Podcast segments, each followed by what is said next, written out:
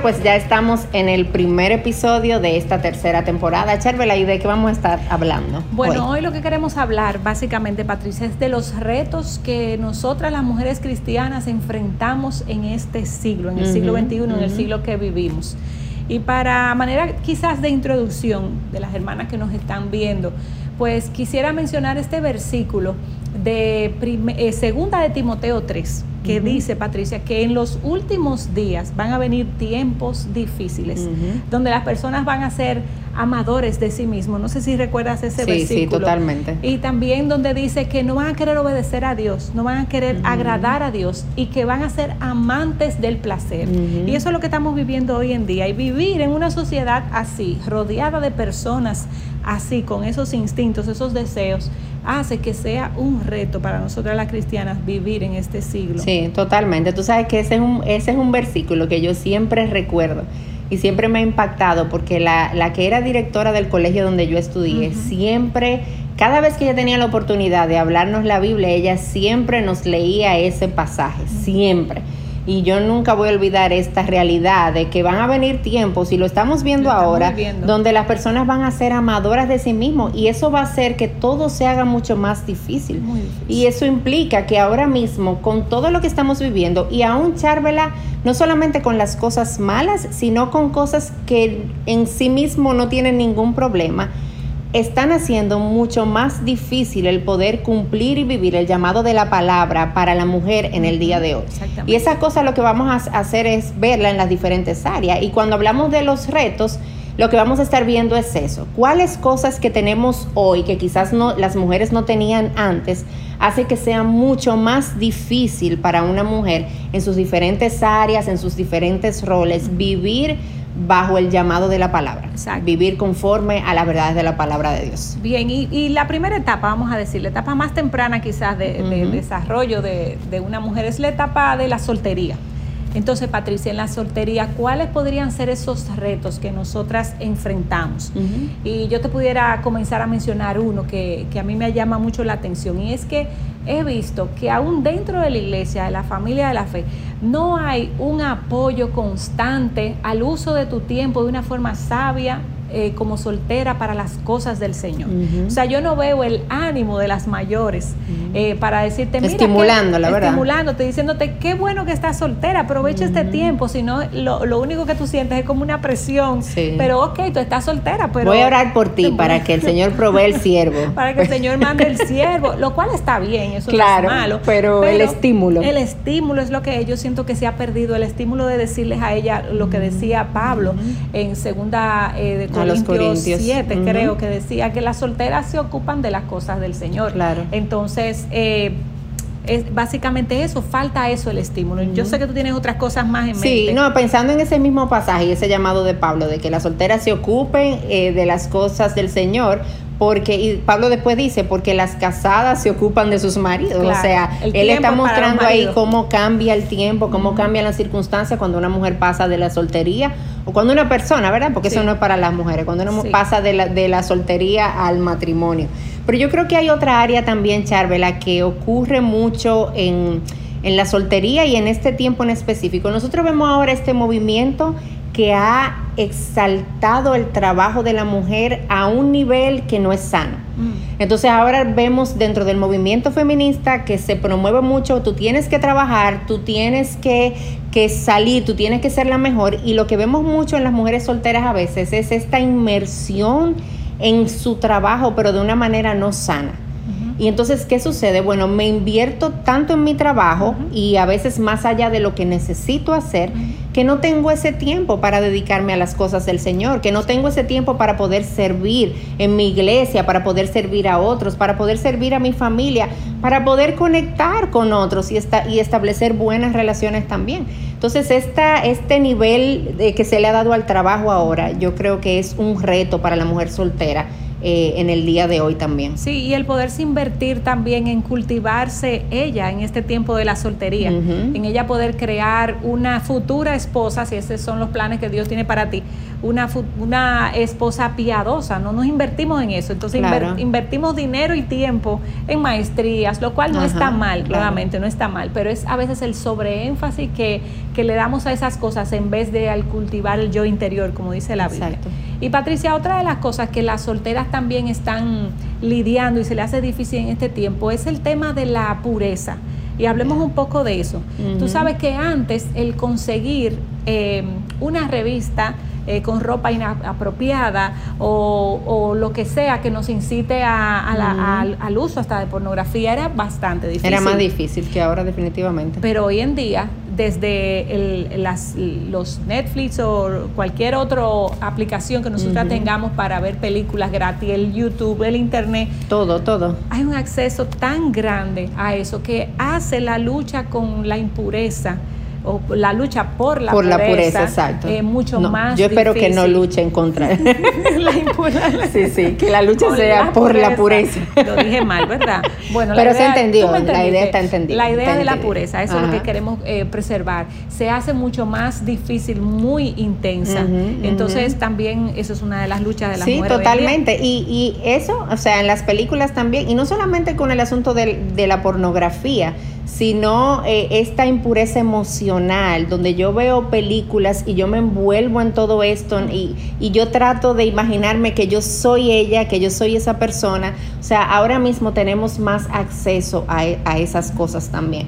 Y ese llamado de Filipenses 4, de que mis pensamientos sean puros, de que todo lo que esté en mi mente sea digno también, se hace mucho más difícil por todas las ofertas que tenemos alrededor, Charvela, como tú decías. Entonces, eh, hay otro aspecto en la soltería también que eh, yo pienso que es, no es algo malo en sí mismo el aspecto, pero tiene una jugada complicada en la soltería y es las redes sociales, que yo creo que es un tema que va a salir frecuentemente en nuestras conversaciones, porque la mujer soltera tiene sus redes sociales y a través de ellas ella puede ver qué está pasando con la vida de otra.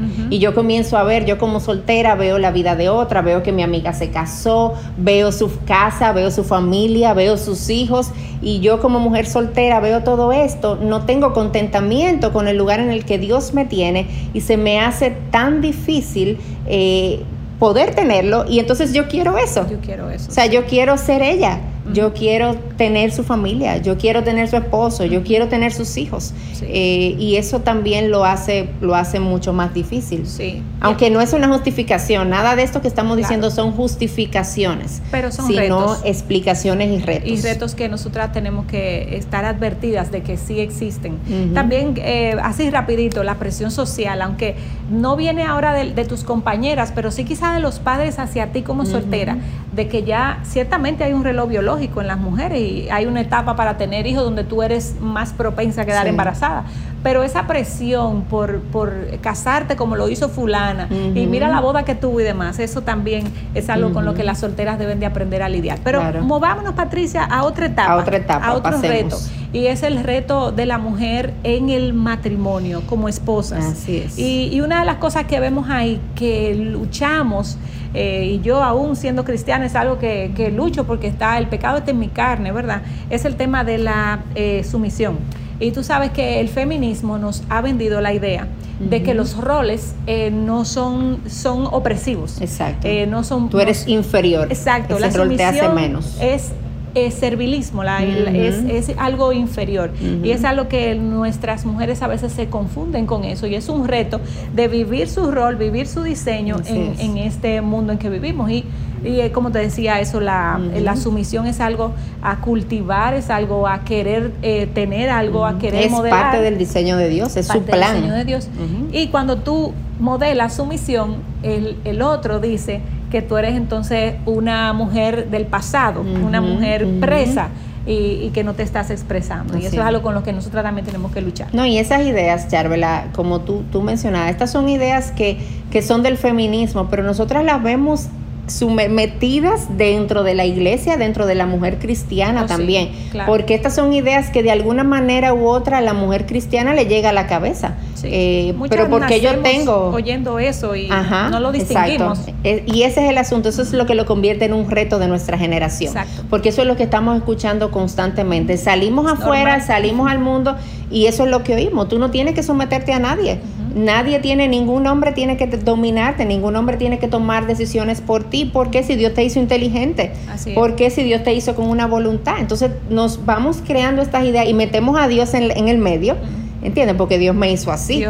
Y entonces lo que hacemos es que vamos desplazando el concepto y la idea de Dios y vamos abrazando esto. Y la sumisión en medio de todo esto se convierte en un reto para la mujer cristiana. Y en esa línea, Patricia, está, eh, al, tener problema con, con la sumisión, está el no querer cultivar el sentido o la, virtud de la mansedumbre, que poco se habla quizás en las iglesias Mansedumbre es fuerza bajo control. Y nosotras somos mujeres a veces con, con mucho deseo, muchas eh, iniciativas, mucho ímpetu, como esos caballos, ¿verdad? Que no son mansos. Y queremos llevarnos el mundo por delante y se nos olvida que debemos practicar la mansedumbre, que se nos olvida que debemos cultivarla. Y, y eso es uno de los retos de esta cultura, donde no te animan para nada a ser una mujer mansa, porque eso implica inferioridad. Exacto, y, tenemos ese mal concepto de lo que es la mansedumbre. Exactamente. Y cuando nosotros vamos a, las escrituras, nosotros vemos que Cristo dice, aprendan de mí que soy, manso y humilde. y Jesús para nada fue débil. Exactamente. O sea, mansedumbre no es igual a debilidad en, lo más mínimo, porque Cristo tenía mansedumbre. Entonces nosotras estamos llamadas a imitar esa mansedumbre en el matrimonio y en cada área de nuestra vida, claro. a pesar de que el mundo y todo a nuestro alrededor nos quiera decir lo contrario. Totalmente. Em, y yo creo que Charvela, que dentro del matrimonio también y con el mismo hecho de la tecnología, hay otra área que se hace difícil y que se puede convertir en un reto y es la confianza dentro del matrimonio. Mm. Fíjate, porque ahora tenemos tantos desarrollos tecnológicos, tenemos tantos medios de comunicación, por donde sea tú puedes hablar con quien sea. Por tu Instagram tú puedes hablar con quien tú quieras, por Facebook puedes hablar con quien quieras. Puedes borrar o puedes no borrar. borrar o no borrar. Todas estas redes de comunicación están ahí a nuestra disposición y tu esposo tiene su celular y tú tienes tu teléfono y se hace difícil la confianza, porque para muchas esposas que quizás no tienen esta relación eh, de conexión con su esposo y quizás su esposo no le permite eh, saber y tener acceso a sus teléfonos, no tienen idea de cuál es el mundo que su esposo están viviendo, con quién habla, qué hacen. Entonces, en medio de todo esto, la confianza se hace difícil, Charla. No sé si eso es algo que tú has podido eh, escuchar de otras. Claro que sí, eso es todo un reto. Eh, los esposos también tienen un reto de ser transparentes hacia sus esposas, porque vivimos en un mundo donde el pecado, eh, el, consumir pecado puede ser eh, o es silencioso, no como antes. Y la verdad que es siempre, siempre va a ser un reto el mantener esa confianza y eso con nuestros esposos. Si quieres nos movemos. Sí, claro, tenemos que avanzar, porque si no los 20 minutos no nos dan. No nos dan. Si nos dejan aquí hablando. Pero vamos, la maternidad la maternidad. maternidad. Desde nosotras las madres, este reto de ser madres en el siglo XXI, bueno, y para mí, que es lo que más he escuchado, es el reto de quedarte en casa y no por coronavirus. Y no por coronavirus, sino porque eres mamá. Quedarte en casa porque tú tienes el privilegio, si tus posibilidades te lo permiten, de quedarte en casa para eh, de forma exclusiva levantar y cuidar a, tus niños y atender tu casa. Y en, la etapa, en el siglo en que vivimos, eso es una idea del pasado, una idea de simplista, una idea de mujeres atrasadas. Y hay que luchar con eso porque eso no es lo que el, diseño igual, volvemos al diseño, que la Biblia dice que Dios quiere para nosotras. Entonces, Patricia, en ese sentido, yo sé que tú has visto también a muchas mujeres lidiando con ese problema, con esa incertidumbre, con esa batalla en su corazón de querer ir allá afuera a producir dinero y no quedarse en su casa oprimidas en el hogar como dicen las feministas como dicen las feministas. que te oprime. Entonces eh, qué tú quieres agregar ahí del totalmente. Y yo creo que además de eso que tú dices en, en la maternidad yo veo también esta idea de que los hijos son un estorbo o un obstáculo para yo poder lograr las cosas que yo quiero lograr, para yo poder hacer las cosas que yo quiero hacer como mujer, para mi superación, para mi trabajo, para la ejecución de mis dones y talentos. O sea, muchas mujeres creyentes eh, ven los hijos como un estorbo cuando la palabra nos enseña en el Salmo 127 que los hijos son una bendición y un don del Señor. Entonces el problema no son los hijos, el problema es mi percepción, pero también el problema es este mundo que afuera lo que nos grita es eso, o sea, tus hijos son un estorbo, déjalos en tu casa, sal afuera, sal a trabajar y ellos van a crecer bien, ellos crecen bien solos. Esa es la idea, ¿verdad? Como las flores silvestres. Como las flores silvestres que se den ahí en tu casa. Pero eso no es lo que la palabra nos enseña. Una madre debe estar dedicada en la medida de sus posibilidades realistas a la crianza de sus hijos. Entonces esos son los retos que encontramos ahí en la maternidad. Y finalmente, Charvela, los retos en la iglesia. en la iglesia, en, la iglesia, en el servicio, en el liderazgo. Eh, ¿Qué cosas encontramos ahí?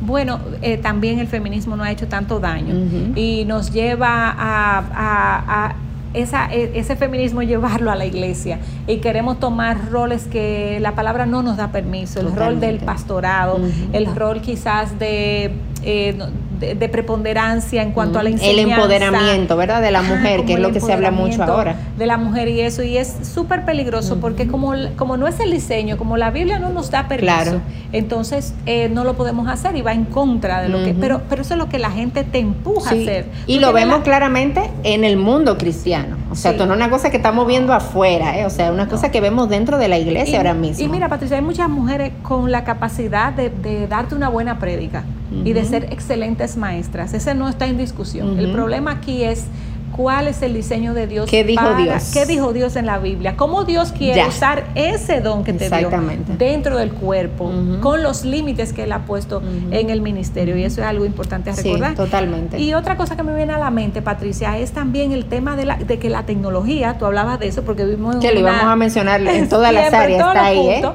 Tú sabes que ahora el reto de, de, de servir al otro eh, en el tiempo que podemos hacerlo y a la velocidad que podemos. Es un reto, porque ahora el WhatsApp, los correos, la gente quiere una respuesta inmediata. te escribo, te llamo, te mando un email, te escribo, te llamo, te tengo que conseguir como te tenga que conseguir, pero no hay límites. Exactamente. Entonces, respetar los límites se ha convertido en un, reto. Y, y, respetar los tiempos de la familia también, eh, la privacidad del hogar, el tiempo para mis hijos, todo tiene su tiempo, dice Eclesiastés, ¿verdad? Entonces, a veces se, se, nos, se nos puede pasar eso. Sí, y en, y en el mismo aspecto de la tecnología también, otra vez nos movemos a las redes sociales. es el siglo que estamos. Donde, exacto, donde yo veo otras iglesias, donde yo veo a otras mujeres cómo hablan, cómo enseñan, y yo comienzo a ver y a decir, pero es que yo quiero eso, así es que yo quiero ser, es que esa es la iglesia que yo quiero, y comienzo a crear este sentido de falta de contentamiento con la iglesia que Dios me ha dado, y comienzo a mirar el otro y a pensar, no, es que lo mío debería ser así como está ahí, y se nos hace difícil poder estar contentos y agradecidos con el lugar donde Dios nos ha puesto, y quisiéramos estar en X, en aquella iglesia, y descuidamos la que tenemos aquí. Y, no, y, a veces no apuntamos, Patricia, a una sola iglesia, sino que vemos a veces eh, como un supermercado donde yo tomo esto de aquí, esto de allí, esto de aquí, quiero armar. Voy eligiendo. Eh, voy eligiendo, de cada ministerio voy, eligiendo algo y quiero armar mi iglesia con esas cualidades, pero eso no es posible. Y eso hace difícil que una oveja se eh, someta a la filosofía ministerial que ha, que ha querido desarrollar ese pastor. y eso crea lo que tú dijiste ahorita, inconformidad, porque no estoy entonces en la iglesia donde yo quiero. Y también educar el, el pensamiento. Eh, cuando yo eh, oigo de aquí, oigo de allí, oigo y no oigo una línea, yo tengo muchísimas teorías para muchísimas cosas que no son las que abraza mi iglesia. Entonces es difícil para una sierva que quiere servir a su comunidad hacer hacer eso así cuando hay varias cosas. Entonces, en medio de todos estos retos, hay algunas cosas ya para finalizar que queremos dejarte y queremos decirte porque es importante, ¿verdad? Y lo primero que queremos eh, estimularte es que tú puedas ser una mujer que vive apegada a las verdades de la palabra de Dios. Porque cuando yo soy una mujer de la palabra, cuando yo crezco y conozco las escrituras, cada vez que lleguen estas ideas de afuera, y estas diferentes cosas que crean y hacen que sea un reto para mí, yo voy a saber filtrar. Yo voy a saber decir, esto es lo que yo estoy oyendo, pero tú sabes que la Biblia dice esto y yo le voy a creer a lo que la Biblia dice por encima de lo que yo estoy oyendo afuera, por encima de todas estas cosas que tiene mi generación ahora mismo. Y, Y eso es algo a lo que queremos estimularte también. Y lo, último que te voy a decir de esto es el gozo. Gozo con tu rol, gozo con el diseño, gozo con lo que Dios ha puesto en tus manos.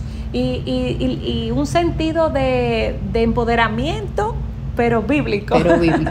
Empodérate de lo que la Biblia dice que tú como mujer debes hacer en el tiempo en que estás y de lo que eh, Dios te ha dado permiso para hacer y gózate con eso. Encontrarás satisfacción haciendo las cosas que Dios te ha mandado a hacer. Amén. Y ojalá que el Señor nos ayude a poder atesorar a Cristo en medio de todo esto. Amén. Que Él sea eso que nos hace, que nos satisface, que nos hace estar completas y que nosotras no queramos mirar a ningún otro lado que no sea a Él a través de su palabra.